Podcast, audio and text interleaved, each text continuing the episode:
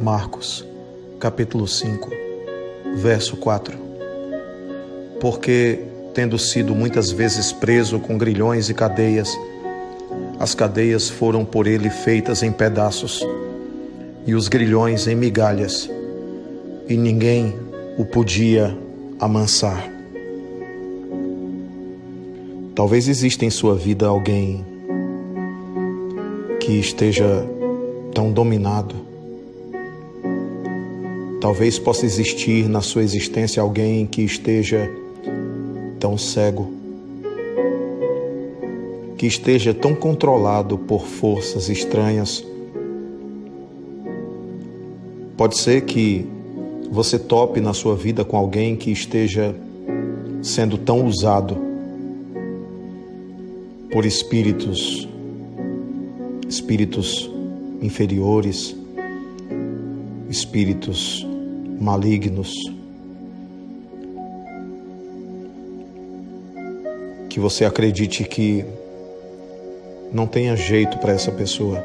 Que você acredite que não tenha saída e que você acredite não ser possível qualquer forma de transformação.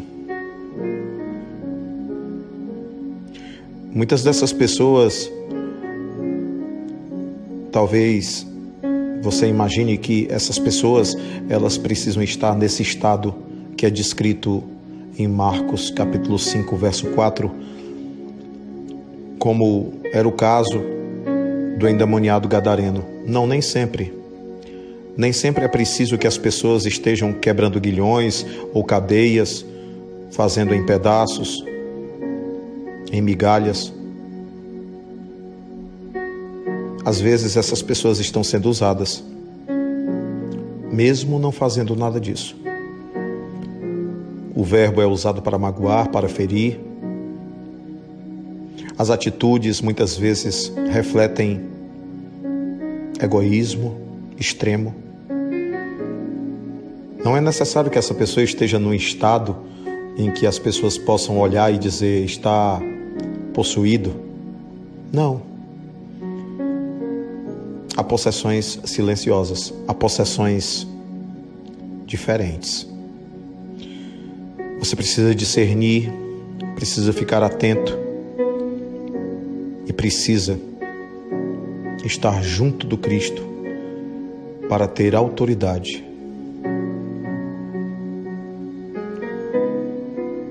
Para que você possa assim ajudar nessa libertação.